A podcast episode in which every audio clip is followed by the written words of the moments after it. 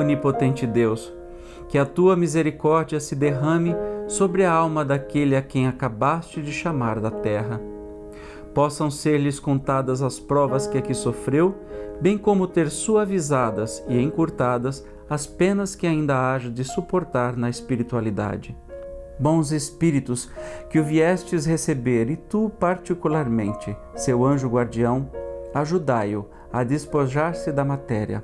Dai-lhe luz e a consciência de si mesmo, a fim de que saia presto da perturbação inerente à passagem da vida corpórea para a vida espiritual. Inspirai-lhe o arrependimento das faltas que haja cometido e o desejo de obter permissão para as reparar, a fim de acelerar o seu avanço rumo à vida eterna bem-aventurada.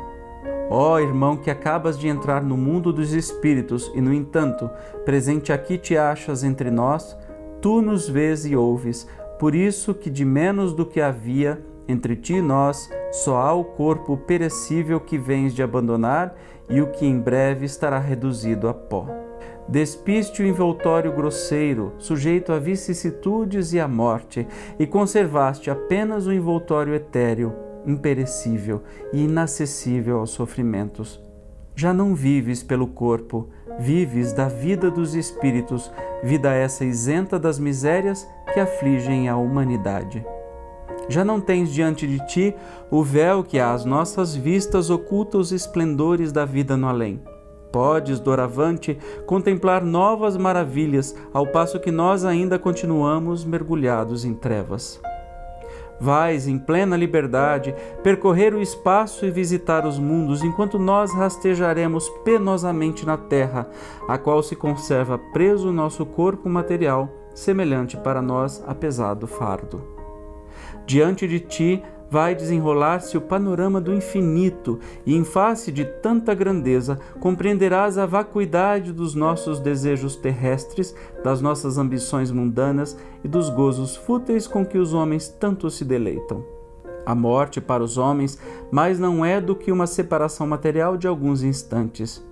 Do exílio, onde ainda nos retém a vontade de Deus, bem assim os deveres que nos correm neste mundo, acompanhar-te-emos pelo pensamento, até que nos seja permitido juntar-nos a ti, como tu te reuniste aos que te precederam.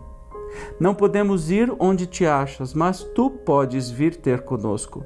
Vem, pois, aos que te amam e que tu amaste. Ampara-os nas provas da vida, vela pelos que te são caros, protege-os como puderes, suaviza-lhes os pesares, fazendo-lhes perceber pelo pensamento que és mais ditoso agora e dando-lhes a consoladora certeza de que um dia estareis todos reunidos no mundo melhor. Nesse, onde te encontras, devem extinguir-se todos os ressentimentos que a eles daqui em diante sejas inacessível a bem da tua felicidade futura. Perdoa, portanto, aos que hajam incorrido em falta para contigo, como eles te perdoam as que tenhas cometido para com eles. Assim seja.